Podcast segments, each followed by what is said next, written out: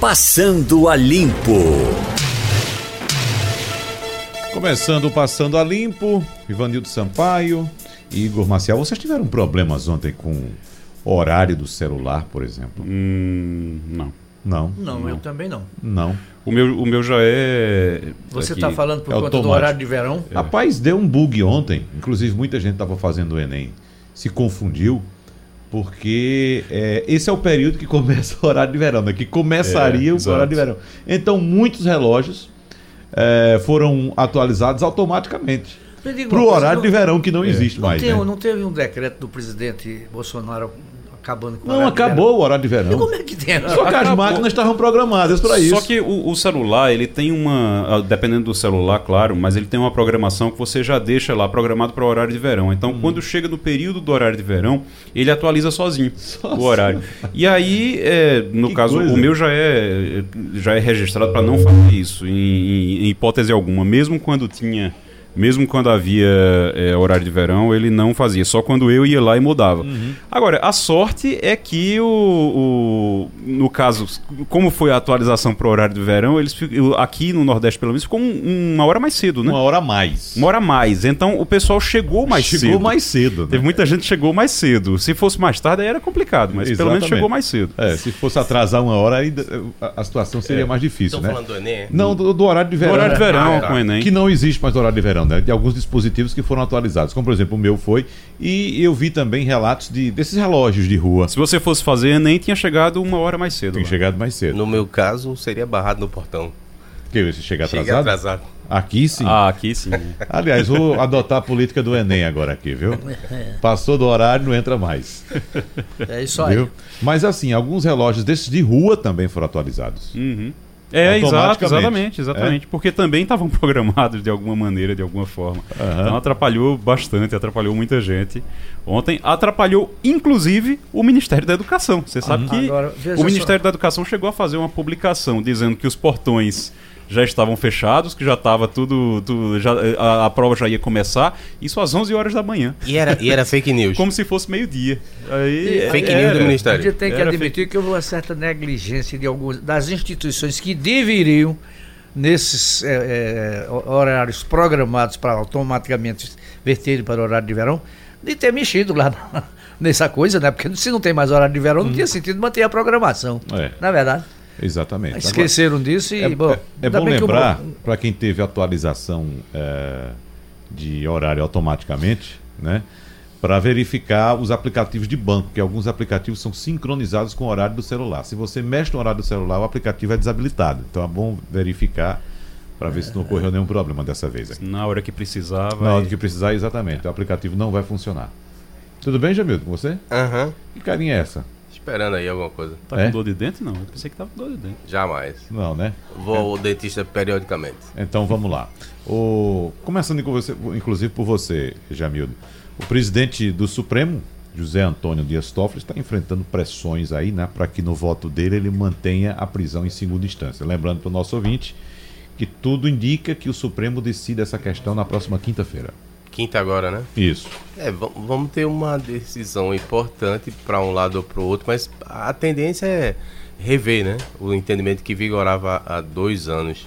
Ele está tentando ver se chamam de modulação, consegue um jeito de não liberar todo mundo, mas Ou seja, não ir para a quarta instância, mas ir para a terceira. exato. Vamos aguardar. Eu acho que vai ser uma semana agitada, se Deus quiser. Você tem uma, uma diferença, ou pelo menos uma expectativa de que seja diferente nessa quinta-feira, porque algumas pessoas próximas a Dias Toffoli têm dito que ele vai gastar 20 minutos para dar o voto dele, vai ser bem rápido. Toffoli? E, e Gilmar Mendes mais rápido ainda, diz que em 10 minutos resolve. Gilmar Mendes já sabe, né? É, quem tem o voto, o, o voto mais longo do, do Supremo hoje é o. Celso de Mello. Não, Teófilo Barroso.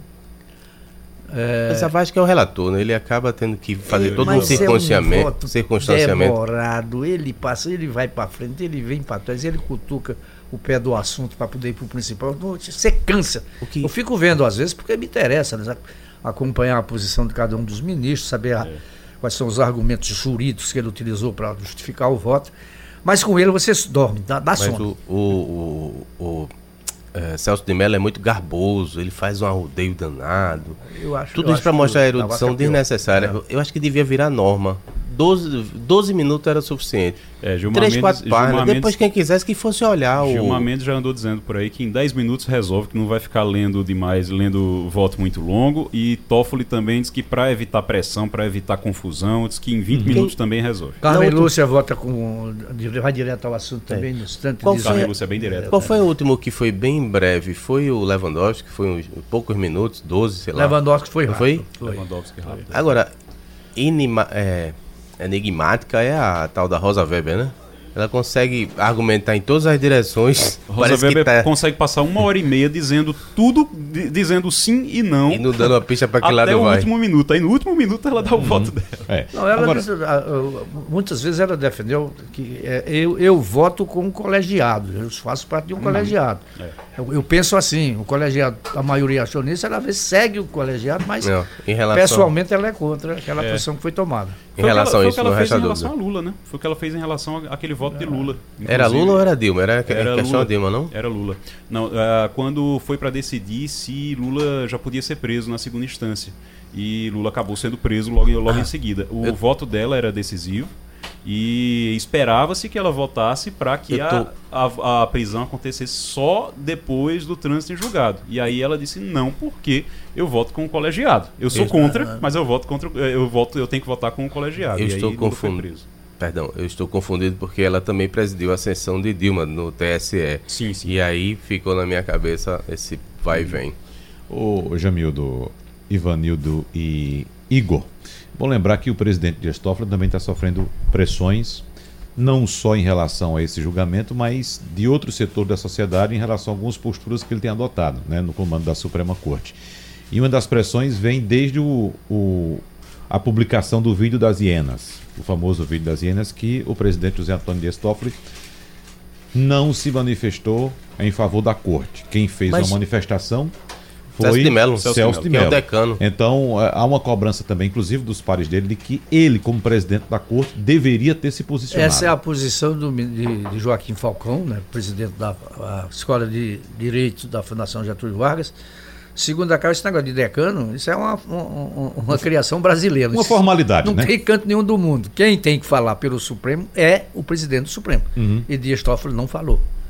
Entregou a tarefa para o decano, que é Eu não uma sei se se jabuticaba. entregou, viu, Ivanildo? Acho que eh, Celso de Mello, acho que eh, ele se colocou como o defensor da corte. Não, acho que não foi uma, uma- uma tarefa delegada para ele. acho não. que também não foi não, mas é, o fato é o seguinte, é, muitas vezes o Celso de Mello tem, quando o filho do Bolsonaro disse que para fechar o Supremo bastava um cabo e Um um, soldado. soldado. foi ele que tomou a posição de defender a instituição Uhum. e não Dias Toffoli. Mas olha, vamos, vamos considerar que não sou advogado de Toffoli, né? nem ele precisa de mim, mas vai que ele estava querendo não jogar mais lenha na fogueira, porque imagina o peso do presidente tá entrando, o presidente do STF tá en- entrando numa polêmica com o filho do, você do coloca presidente, acaba jogando mais lenha na fogueira, né? Você Bem, coloca instituição con- contra in- instituição. Agora, no caso do, do decano é, a- a- ir nessas polêmicas exatamente para defender, o que acontece, na verdade, é o seguinte: você tem o decano, se ele é o decano, ele é o, o que está mais próximo de. é o que está há mais tempo se aposentar. e é também o que está mais próximo de se aposentar. Então, ele pode se expor mais. Entende-se que ele pode se expor mais Porque ele vai ficar vai menos tempo vestir o depois. pijama aí, vai. Porque ele vai ficar menos tempo ali naquela situação. Então ele pode ser mais exposto. Eles entendem também dessa forma. Bom, Eles que se entendam. É isso que se entendo. e a gente fica aqui na expectativa de que na próxima quinta-feira a gente de fato possa, possa ter uma resposta para essa- essas questões, né? principalmente no caso da prisão em segunda instância. Agora, falando também ainda de reforma da Previdência, tem informação hoje no estado de São Paulo apontando que metade dos estados avalia a reforma própria para aposentadoria de servidor. E aquela PEC paralela, hein, Igor Marcel? A PEC paralela está ainda em, em discussão, está no Senado ainda, uhum. esperando-se ainda disposição dos senadores e apoio também para poder colocar em, em, discussão e votação. É, agora, 14 governadores, segundo o Estado de São Paulo, já anunciaram suas próprias reformas, independente da, da PEC paralela. A PEC paralela servirá para aqueles estados e municípios que não querem fazer a reforma e vão aderir automaticamente a esse processo, né? Isso. Ô, Wagner, você já pensou uma demanda judicial com 14 estados, cada um com uma legislação diferente. Isso chega um Imagina. Caso, chegando no Supremo, a demanda de justiça, se chegar ao Supremo, como é que vai resolver isso? Uhum. Cada um tem uma legislação diferente, cada um tem um comportamento diferente. É o maior samba de crioulo doido que eu já ouvi falar. E os 2.565 municípios do país? É. 2 mil? 5 mil. 5 mil, perdão. 5.565. 2 mil, tem, é. 2 mil tem São Paulo e Minas juntos. É. Exatamente. É 5 mil, é quase 6 mil municípios. É, veja só, que rolo para fazer essa reforma. É então, muito difícil. A é gente muito... tem que, de fato, esperar que essa, essa. que tenha adesão, né? Grande a essa PEC paralela, porque imagina se cada município parar. Lembrando que o ano que vem é ano eleitoral. Também né? tem o seguinte, viu? Imagine aí que você trabalha que aqui é uma legislação e você na Paraíba é uma legislação diferente, cada um faz a sua.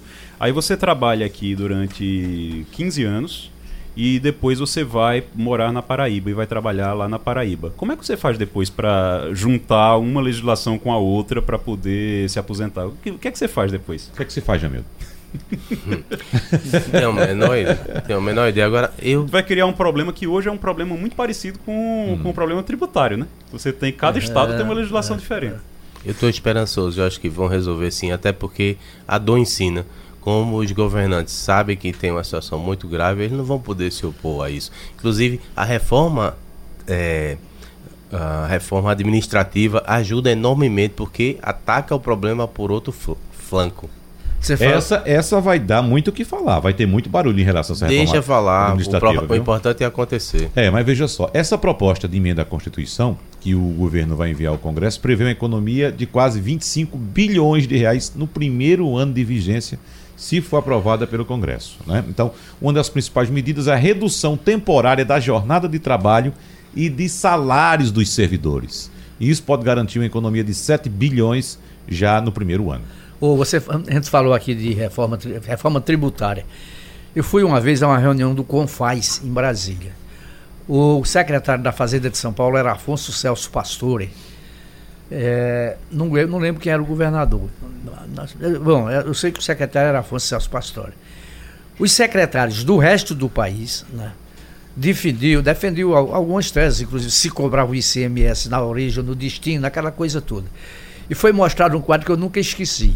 São Paulo arrecadava de ICMS em oito minutos o que o Acre arrecadava em um ano.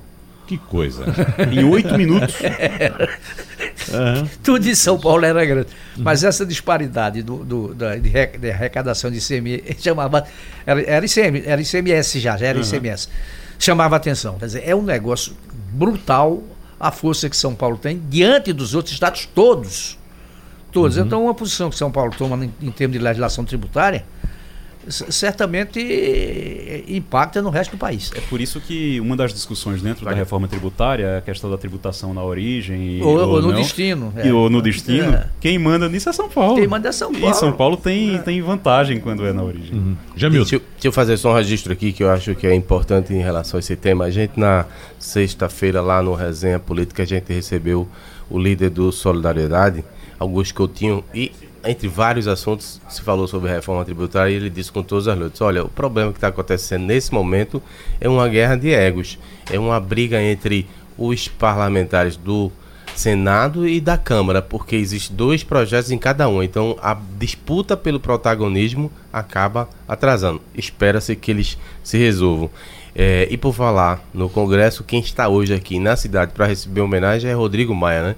Sim. Se eu pudesse, eu ia lá bater palma, porque muito do que está acontecendo no Brasil deve-se a esse homem. Uhum. O equilíbrio que ele tem conseguido lá no Congresso para fazer as coisas andarem, apesar de toda assim, vontade de brigar de muita gente. Interessante que Rodrigo Maia se reuniu semana passada com Davi Alcolumbre para discutir essas crises que são geradas pelo presidente da República e o clã do presidente, né? ou seja, pai e filhos.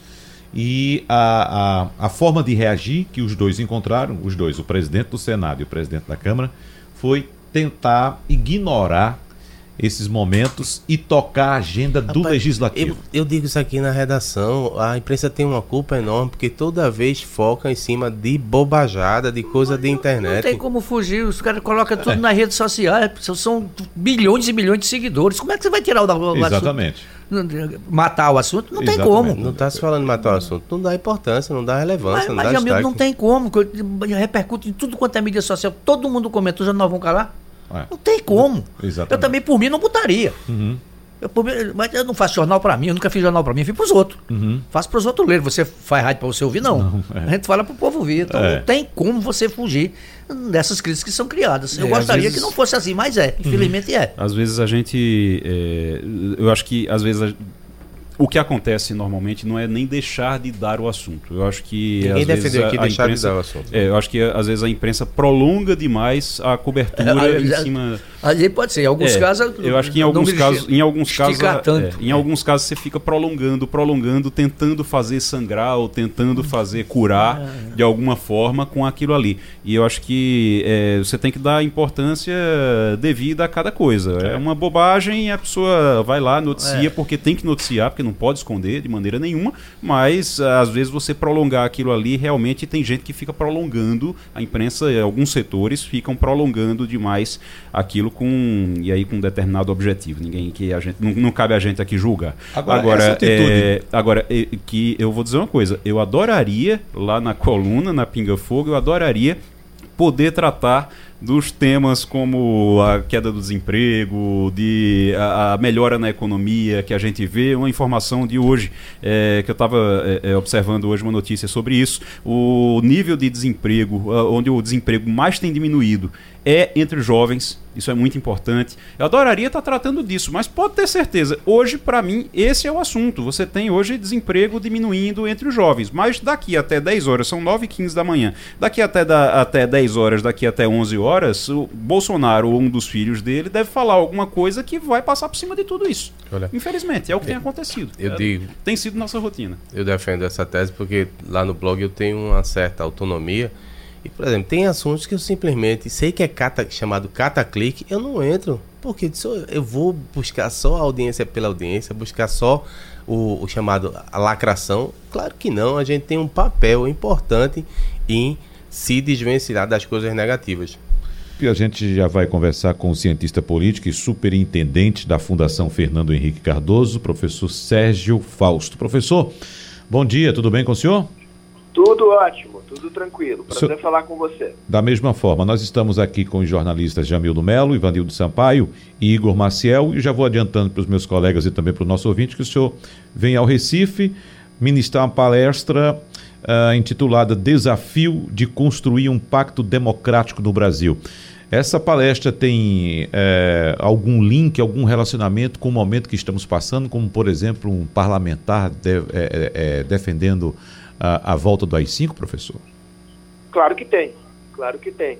Eu acho que nós chegamos num momento no Brasil que a primeira coisa que nós temos que fazer é constatar que existe um risco. É, essas declarações que o presidente Bolsonaro e seus filhos têm, têm feito e que felizmente têm encontrado a rejeição das principais lideranças do país, elas não são declarações aleatórias, tem método nessa, nesse conjunto de declarações. É, eu estou aqui de frente para o mar de Boa Viagem, então eu vou fazer essa metáfora aquática. Eles estão testando as águas, né? estão testando os, os limites ah, da resistência das instituições democráticas. E por hora eu não vejo risco maior, mas esse é um processo cumulativo. Isso é um grupo político que se organizou, é um grupo político cujas intenções vão se tornando cada vez mais claras, eh, não escondem quais são as suas intenções. Notem que quando o presidente repreendeu o seu filho, ele disse: quem fala em AI-5 está sonhando. Ora, isso não é um sonho, isso é um pesadelo. Então, eh, nós temos que estar alerta para esse problema. Não é um risco que eu diria que é iminente, seria paranoia dizer isso, mas é um risco que quando a gente olha mais à frente, eh, nesta marcha em que o, o governo procura colocar o país, é uma marcha que nos leva a um terreno muito perigoso. Jamildo Melo. É, muito bom dia, Sérgio Fausto. Veja, é, o menino foi direto aqui, meu colega foi direto no ponto que eu queria perguntar se era a fala do, do filho do presidente, mas Obrigado eu vou tentar, pelo menino. vou tentar avançar em uma eventual cassação do deputado federal que propôs, que sugeriu essa opção, né? Serviria como um exemplo por parte do Congresso, a família Bolsonaro, ou poderia, ao mesmo tempo, também servir como estupim para uma regime de exceção no Brasil à volta? Veja, eu, eu, eu acho que essa questão é uma questão muito delicada, de punir pessoas pelas, pela manifestação da sua opinião, ainda que a sua opinião seja uma opinião que nos agrida frontalmente. É, eu acho que isso só em último caso. Eu, eu acho que liberdade de expressão é uma coisa que a gente, para ser coerente, inclusive, com a pregação, pregação democrática que fazemos, é um negócio para ser levado extremamente a sério. Então, eu acho que, primeiro, por uma questão de, digamos, de conceito, de valor, eu não sou favorável a caçar mandato eh, em função de opiniões que tenham sido emitidas. E segundo, acho que também do ponto de vista tático estratégico, não é uma boa ideia, eh, porque na verdade você eh, inverte o jogo né, e, e dá a, ao campo dos adversários o argumento para dizer que quem está exercendo censura, que é um componente do autoritarismo, é o campo democrático. Então, acho que tem que haver reprimenda política, eventualmente até uma reprimenda formal do Congresso, mas não uma punição que chegue ao extremo da cassação do mandato. Igor Maciel. Uh, Sérgio, bom dia. A gente. Eh, eu estava vendo aqui sua, sua palestra, o tema é o desafio de construir um pacto democrático no Brasil. Quando a gente fala em pacto democrático, muita gente imagina que ele se dá apenas pelo centro. É, ele se dá pelo centro, na convergência da esquerda com a direita no centro, ou ele pode se dar mais à direita, mais à esquerda também? Olha, em qualquer processo de pacto, e pacto aqui eu não estou necessariamente falando de pacto formal. É, quando a gente fala em pacto, os mais velhos, pelo menos, se lembram do Pacto de Moncloa, que foi fundamental na transição do franquismo para a democracia na Espanha, em que houve de fato um grande acordo político-social envolvendo partidos, envolvendo sindicatos, com a bênção, digamos, da coroa uh, espanhola.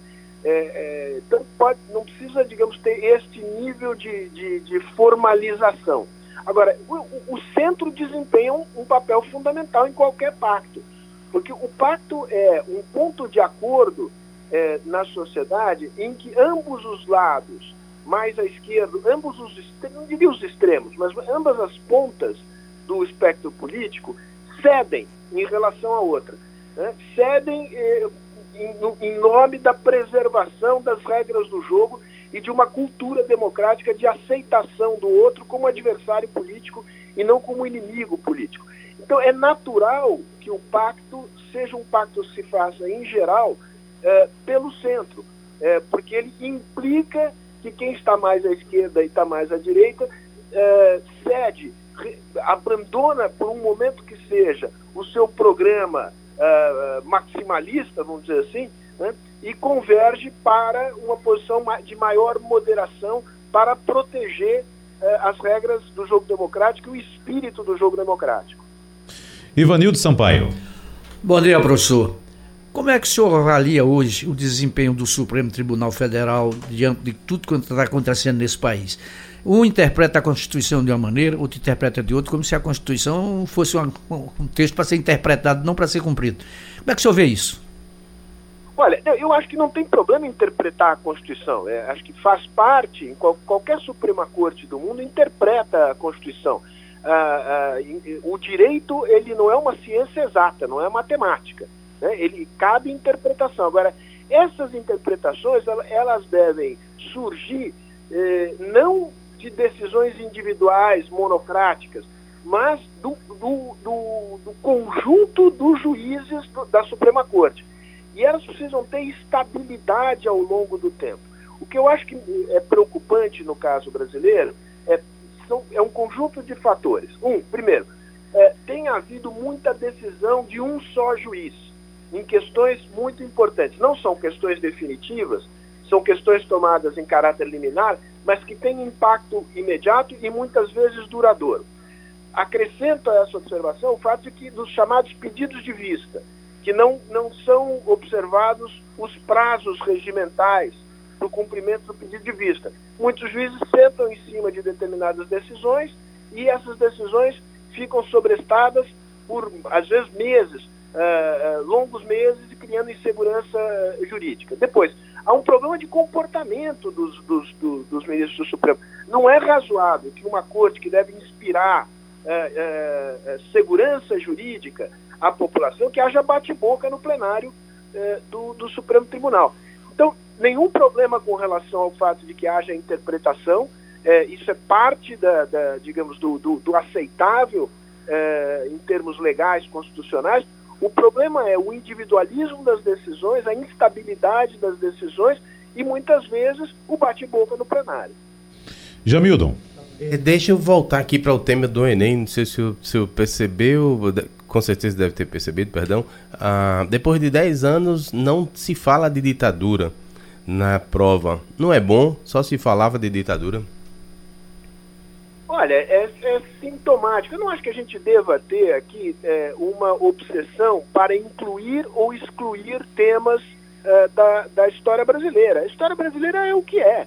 Há alguma discussão razoável sobre se houve ditadura ou não houve ditadura no Brasil? Ora, meu Deus, a essa altura do campeonato, não faz o menor sentido. Então, eu acho que o fato de não ter é, aparecido o tema da ditadura militar neste, eh, nesta edição do Enem, eh, em outras circunstâncias, eu diria não tem nada demais. Pode aparecer, pode não aparecer. Não apareceu desta vez porque é, é da linha ideológica deste governo que não apareça. E isto eu, me parece que é um, um problema. Professor Sérgio Fausto, analisando alguns assuntos factuais também, nós acompanhamos aí, inclusive, inclusive falávamos aqui no começo do programa de crises que são geradas pelo Executivo. Citávamos aqui as posições dos presidentes da Câmara e do Senado de tentar tocar uma agenda do Legislativo sem se envolver tanto nessas crises que são geradas pelo presidente da República e seus filhos. Atacam instituições, atacam partidos políticos, é, inclusive é, é, países vizinhos e nações amigas que tiveram períodos uh, de chumbo, como nós tivemos aqui também. Enfim, são posições extremamente polêmicas. Para que rumo nós caminhamos, professor, se continuarmos assim pelos próximos anos? Olha, esse, ah, se eu soubesse, né? Esse aqui é o problema de todos nós. Quer dizer, eu acho que a gente deve olhar pelo lado positivo. Eu acho que o Congresso tem conseguido encaminhar uh, uma agenda importante para o país. Você pode discordar disso ou daquilo, mas tem um certo rumo. E tem setores do governo uh, que trabalham também no, com um certo rumo. De novo, você pode concordar ou discordar, mas tem um rumo.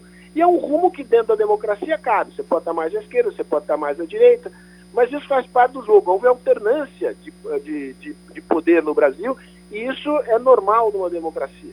O problema é, é, não, não está por aí. O problema é que o, o, executivo, e eu diria mais, a presidência da República, o núcleo duro do poder, se tornou uma usina de crises e de conflitos e de antagonismos, que, inclusive, prejudicam a própria agenda que o parte do governo coloca diante do Congresso. Então é uma situação tão anômala, uh, uh, tão esquisita, para falar português claro, que é muito difícil vislumbrar qual é o futuro. Né? O que, que vence no, nesse embate? É, é, é, é, a confusão e uma espécie de anarquia deliberada que, o, que parte do executivo, o, o, o vértice do executivo tenta criar, ou é uma agenda mais ordenada, um caminho mais natural de reformas de outro lado?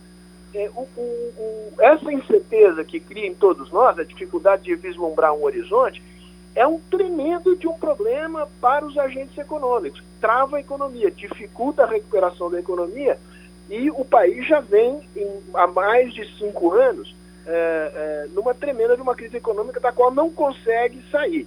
E, então, é, é eu acho que o governo acaba brincando com fogo é, quando cria muita confusão no cenário político. Igor. Professor, a gente está vendo, e recentemente, a gente tem o problema da Venezuela, a gente tem problemas no Chile, a gente tem agora problemas na Bolívia também. A Bolívia, inclusive, o, o, opositor deu, lá na Bolívia, deu 48 horas para que Evo Morales renuncie, caso contrário, ameaçou de intervenção militar lá na, na, na, Bolívia. De que forma isso repercute aqui no Brasil? Até que ponto o Brasil, a democracia no Brasil pode ser é, afetada ou influenciada por conta desses, desses problemas nos vizinhos? Vamos lá, antes deixa eu só fazer uma pequena, não é uma correção, uma pequena observação, uh, uh, quando você disse que o opositor uh, falou em intervenção militar. Na verdade, não foi o candidato Carlos Messa, foi uhum. uma liderança em Santa Cruz de la Sierra, que é uma espécie de reduto da oposição mais radical, Evo Morales. Uhum. O, o Carlos eu digo isso até do ponto de vista pessoal, porque se trata de um amigo e é um democrata, jamais subscreveria essa tese e se subscrever, se subscrevesse, deixaria de ser meu amigo. Então, só essa observação é, inicial. Agora, evidentemente que tem um, um efeito, é, sobretudo porque, é, e de novo, o, o, presidente e seus filhos se utilizam dos problemas que vêm ocorrendo nos países vizinhos. Algumas coisas não são problemas, são circunstâncias normais da política. o kirchnerismo voltou ao poder é, na Argentina, é, sob a liderança de uma, uma pessoa que, ao contrário do que diz o nosso ministro das Relações Exteriores, não é uma boneca russa dentro da qual se esconde o chavismo. É outra coisa. Né? É um país amigo, é um país que é o nosso parceiro, nós temos que lidar com isso com normalidade. Agora, o governo não lida com isso com normalidade. Ao contrário, procura se valer de mudanças normais que têm acontecido nos países vizinhos, como no caso da Argentina ou de protestos sociais e políticos, como no caso do Chile e da Bolívia, para criar um fantasma. Qual é o fantasma? É o fantasma de que o comunismo está às nossas portas, como se nós estivéssemos vivendo no tempo da Guerra Fria. Né? Isso é uma fantasmagoria. Agora, essa fantasmagoria serve para quem aqui dentro quer vender a ideia e, e, aí eu repito as palavras do deputado Eduardo Bolsonaro, que se a esquerda radicalizar, nós vamos precisar de alguma coisa como foi o AI-5. Ou seja, é uma retórica que cria um fantasma nas nossas fronteiras para tentar justificar o autoritarismo aqui dentro. Jamildo. É, Ivanildo queria também, né? Dou a precedência. Ô, professor, me diga uma coisa, como é que o senhor vê o programa de privatizações do governo Bolsonaro?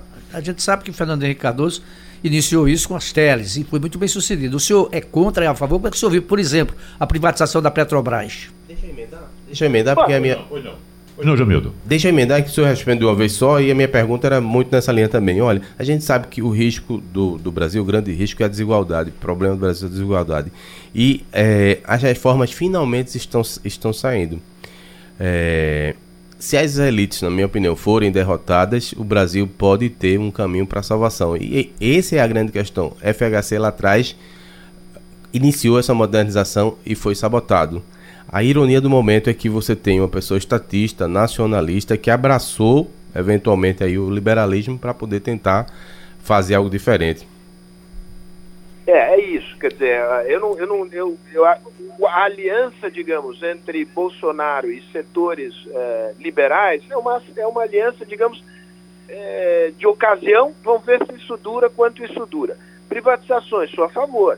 Eu acho que no caso brasileiro, é, as, as empresas estatais passaram a ser um componente fundamental da, da, na verdade, da privatização do Estado por alguns poucos grupos privados em aliança com corporações estatais.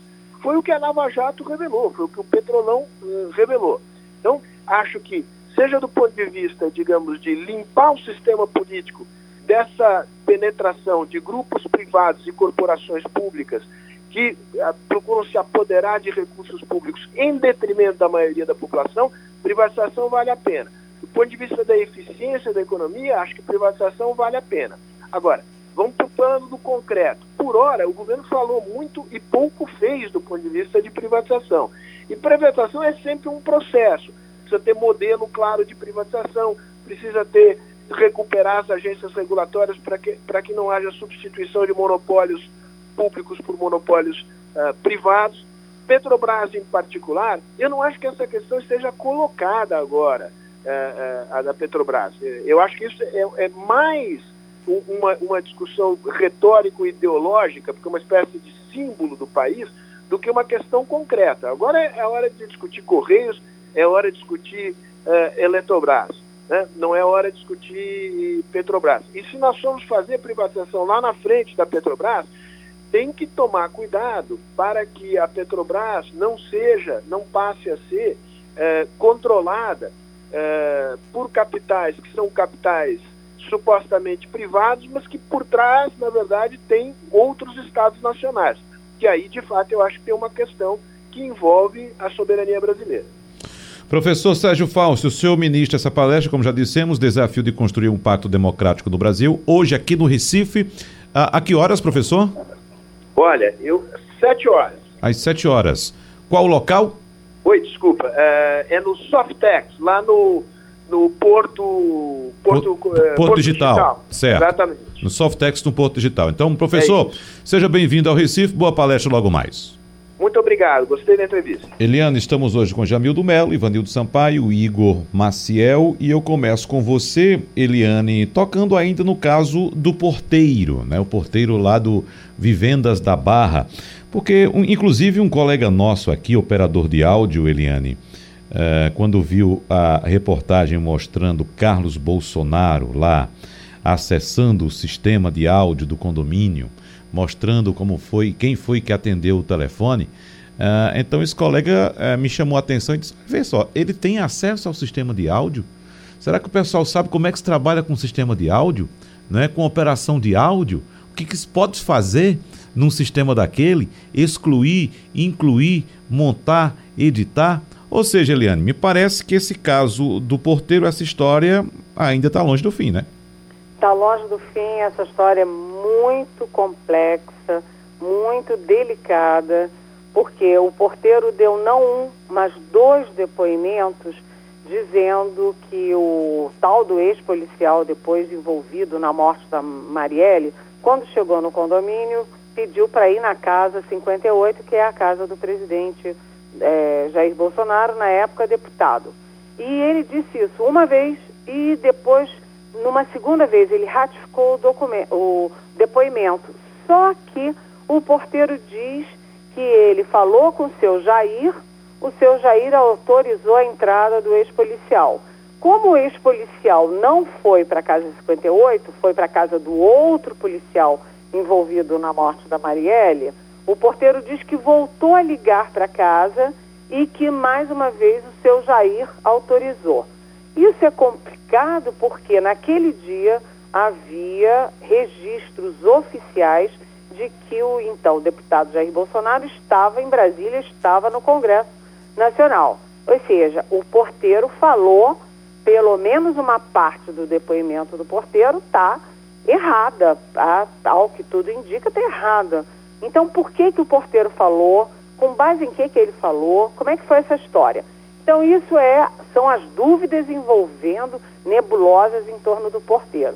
Depois, também a, a reação nebulosa da promotora, que fazia campanha aberta com camiseta do Bolsonaro, etc., que rapidamente descartou tudo, disse que não tinha nada a ver.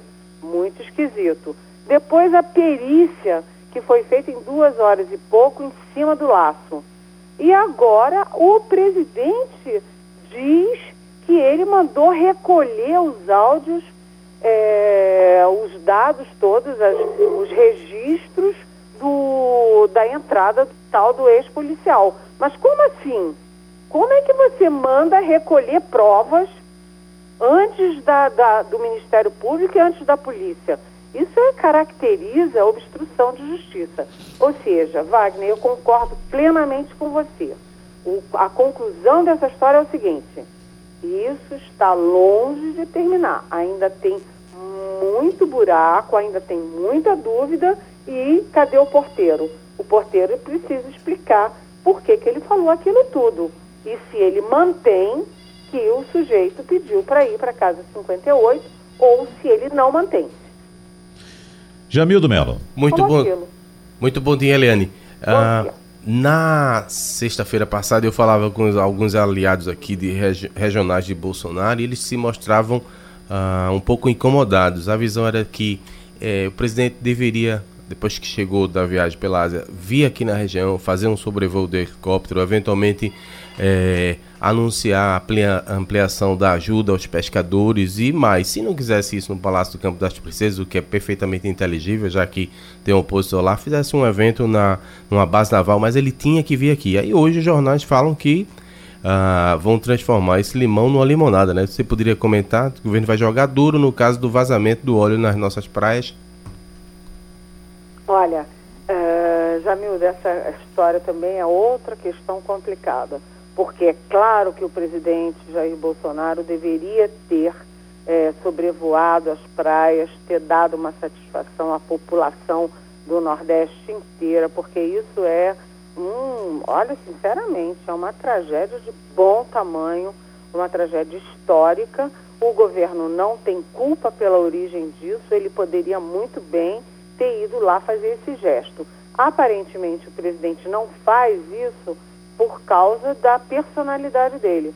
Ele tem uma briga, uma disputa política com os governadores da região, então, né, a região é chamada a, a mancha vermelha do país, então ele diz, ah, então não vou lá. Mas isso está errado, está errado. Ele devia sim ir.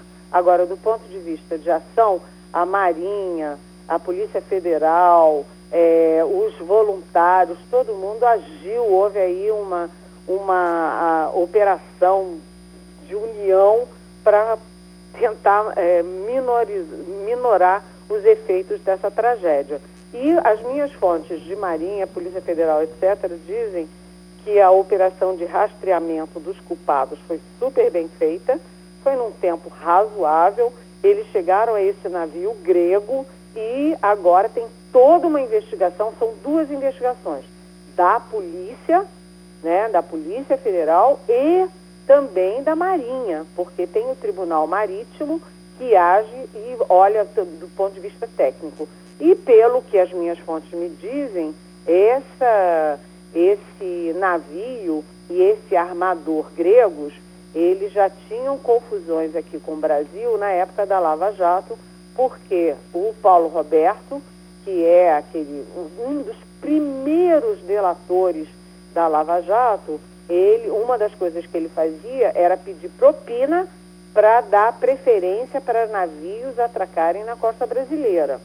Então já tinha aí essa, essa suspeita em relação ao navio grego, ao armador grego. E isso vai ser incluído como pano de fundo de que a empresa precisa ressarcir o Brasil, precisa ser é, enfim, precisa pagar, precisa ser punida. Então, o Brasil quer jogar muito duro em relação ao causador dessa tragédia. Igor Maciel. Eliane, bom dia. Bom dia. É, o, o, presidente Jair Bolsonaro já disse que tem 80% de chance de sair do PSL, 90% de chance de criar um novo partido e que vai para lá sem tempo de TV e sem dinheiro, sem fundo partidário também. E que já quer aí ter pelo menos 200 candidaturas é, na próxima eleição, já em 2020. Esse cronograma do, do presidente Bolsonaro é possível? o problema nem é só esse, viu, Igor? É, é que o presidente Jair Bolsonaro estava falando que queria ir para o é, Partido da Defesa Nacional. Uhum. Ou seja, defesa é uma coisa militar, né? Uhum. E agora é, o Estadão deu, eu acho que no sábado, que o presidente está pensando em ir para um, um novo partido que está em gestação no TSE, que é o Partido Militar Brasileiro. E o, quem está por trás desse partido é o Major Augusto, que hoje é do PL e que confirma que o presidente está sim querendo ir para esse partido e o número do partido seria 38, em referência ao calibre 38 é, o 38, que é o, o, o, calibre mais conhecido dos revólveres brasileiros. Vem cá, o presidente da República, num partido chamado 38, que é o símbolo da bandidagem, da criminalidade brasileira, quando você fala o bandido matou não sei quem, com revólver 38, o bandido assaltou o banco não sei quem, com revólver 38. É o fim da picada e os militares estão de cabelo em pé Partido militar, a Constituição proíbe a Constituição diz que militar é militar, partido é partido. Você misturar essas duas coisas é um retrocesso e é uma forma de você contaminar politicamente os quartéis e os comandos militares. Então é um erro do presidente. Do ponto de vista de, de timing, é muito complicado, porque ninguém faz é, é, campanha sem dinheiro, sem tempo de televisão, é, a não ser que o presidente esteja pensando em usar os instrumentos de governo e de Estado para fazer campanha. E aí também é proibido, proibido pela legislação eleitoral, ou seja, estão é, brincando de partido. O presidente já teve oito partidos, está partindo aí para o nono partido e mais uma vez ele dá sinais de que ele não dá a menor bola para partido, que é um dos instrumentos da democracia brasileira e do E- mundo. Ivanildo Sampaio. Bom dia, Eliane. Bom Va- dia. Vamos voltar aqui ao caso Marielle. O presidente Bolsonaro fez sérias e duras, duras críticas ao governador do Rio, Wilson Witzel. Segundo ele, ele teria manipulado informação, estaria por trás da- do sumiço do porteiro, muitas coisas. Eu pergunto a você, esse governador tem alguma culpa nesse troço ou é apenas uma antecipação de campanha, dado que Bolsonaro vê como um, um provável adversário daqui a, dois, a três anos? Olha, por trás disso tudo está a disputa política. É, e, mais uma vez, envolvendo os filhos do presidente. Porque o Flávio Bolsonaro, que se elegeu senador pelo Rio de Janeiro, ele bateu de frente com o Witzel. Né? E o Witzel não apenas assumiu a liderança da política no Rio de Janeiro, como ele está se colocando como candidato à presidência em 2022. Então, o Witzel botou as manguinhas de fora, o Bolsonaro ataca. O Dória botou as manguinhas de fora, o Bolsonaro ataca. O Luciano Huck botou as manguinhas de fora, o Bolsonaro ataca. Ou seja, o Bolsonaro está usando as- a- a- os espaços dele, né, os lives, os- os- as manifestações, as entrevistas, para atacar os adversários dele. Eu não sei, ninguém sabe se foi o Witzel que vazou ou não eh, a informação do porteiro. Ninguém sabe. Eh, o, o Bolsonaro diz que a revista Veja é que disse que foi o Witzel. O fato é que o Bolsonaro está fazendo já desse limão uma limonada do ponto de vista de campanha eleitoral. E agora, imagina, o Rio de Janeiro, aquela tragédia toda no Rio de Janeiro, não tem dinheiro, não tem, é, não tem, o Rio de Janeiro está um caos. Ele bater de frente com o governo federal, com a União, também não é bom para o Witzel. Eliane Canteiro, só para a gente encerrar, esta semana teremos de fato uma definição quanto à polêmica prisão em segunda instância? É, teremos. Isso acho que está praticamente certo. O novo, a nova sessão será na quinta-feira e está tudo certo para ser decidido na quinta-feira. Você tem aqueles longos votos que não acabam nunca, mas o Gilmar Mendes, que tem sempre votos muito. O Gilmar Mendes pode, todo mundo pode criticar, etc., mas ele é muito estudioso, muito aplicado, os votos dele são muito densos. E ele disse que vai fazer o voto dele em 10 minutos. E a expectativa é de 5 a 5. Quem vai decidir o resultado é o Dias Toffoli. E o Dias Toffoli falou que o voto dele vai ter 20 minutos. Agora, atenção, uma curiosidade, né, colegas?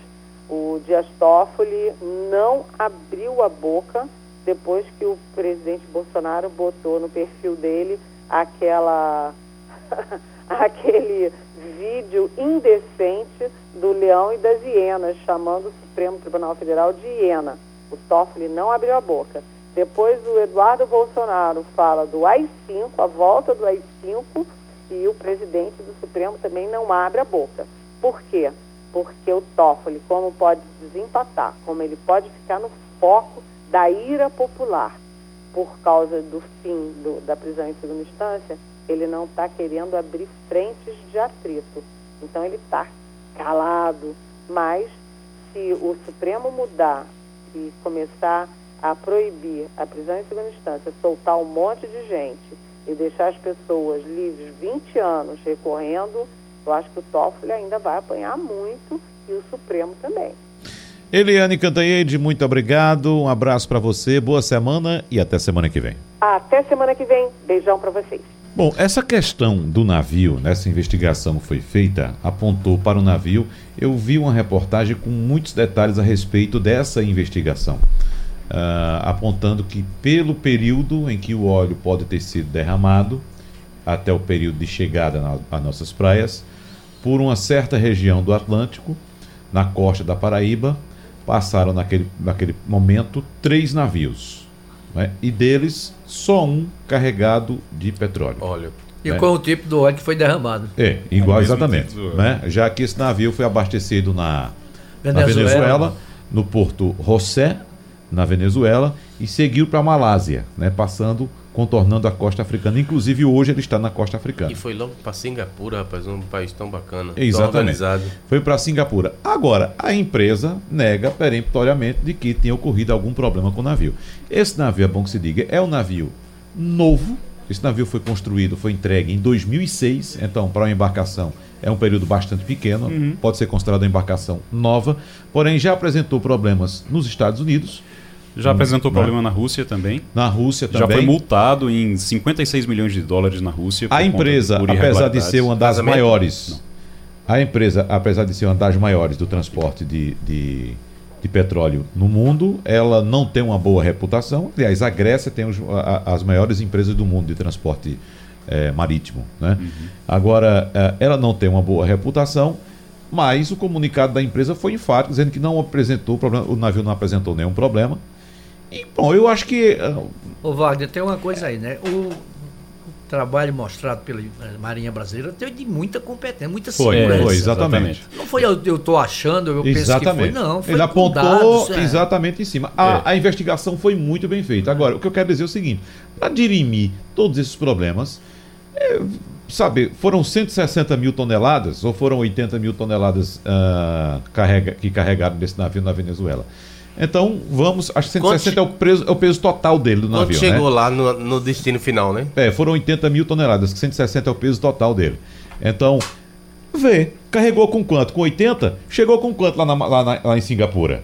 Entendeu? Então você sabe chegou se. Com 70 ou chegou com 81? É, exatamente. Aí você sabe se de fato houve algum problema. Né? É, Porque... a, pela investigação que foi feita da Marinha, o que eles dizem é claro que eles negam e tudo, mas pela investigação que foi feita e a forma como a Marinha apresentou essa investigação, eu ouvi até de uma pessoa dizendo: rapaz, é mais ou menos como o, o, o sujeito que ele é, é pego com uma arma na mão todo sujo de sangue e diz: Não, não fui eu que matei, não. Sabe? É, é mais ou menos isso, porque diz que só tinha esse navio naquele local é, carregando petróleo o petróleo de repente aparece ali. O petróleo é do mesmo tipo que foi carregado na Venezuela, que eles foram buscar na Venezuela, mas eles dizem que não foram eles. Ou seja, então, tem é, orelha de gato, rabo de gato, cor de gato. Mas né? eles dizem que é porco. Mia, mas, mas eles estão dizendo que são porco.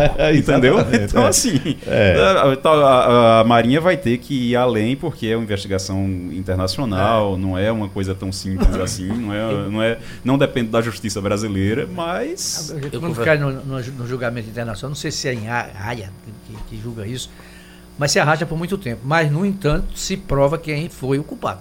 Uhum. E o culpado vai ter que pagar, como você falou. Vai ter que pagar pelos é, danos que é, cometeu. Rússia, na Rússia, o problema não foi, já me tinha perguntado se foi vazamento, não foi vazamento. Na Rússia foi uma colisão. Eles foram é, encostar num porto e tava, bateram. Tava sem freio. É, tava sem freio e bateu e teve uma colisão e eles foram multados em 56, 54 56 milhões de dólares é. na época. Eles tiveram problemas também já nos Estados Unidos, uhum. foi? Já tiveram Isso. problemas também, ficaram retidos nos Estados Unidos um, um tempo também, porque estavam com, com problemas eles também. Tem seguro para cobrir isso, né?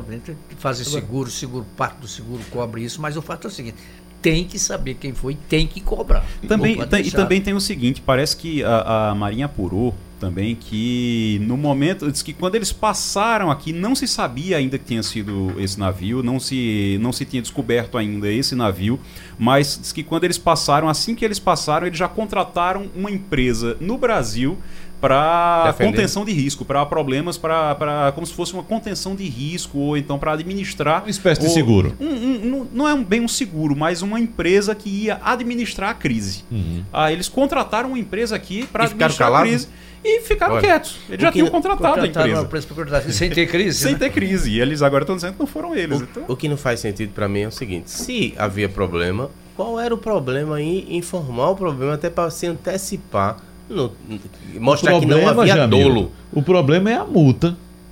Veja, pra quem 250 opera- milhões de reais. Mas, meu é amor, para quem opera nessa atividade, faz parte do risco. Você Uhum. tem que, como disse Ivanildo aqui muito bem, tem que ter seguro. Se você não tem má fé, se não houve dolo, tem que comunicar. Isso é uma questão fundamental, básica. A não ser que havia um objetivo político, sei lá o quê, de terrorismo, de navio- provocar um mal que o Nordeste. navio, além de petróleo, levasse droga, tudo você pode. É, Pode imaginar, olha, né? é, eu, Quero conversava, eu conversava com um professor da, da Federal e ele dizia assim: olha, se eu pudesse resolver, eu faria uma seguinte proposta.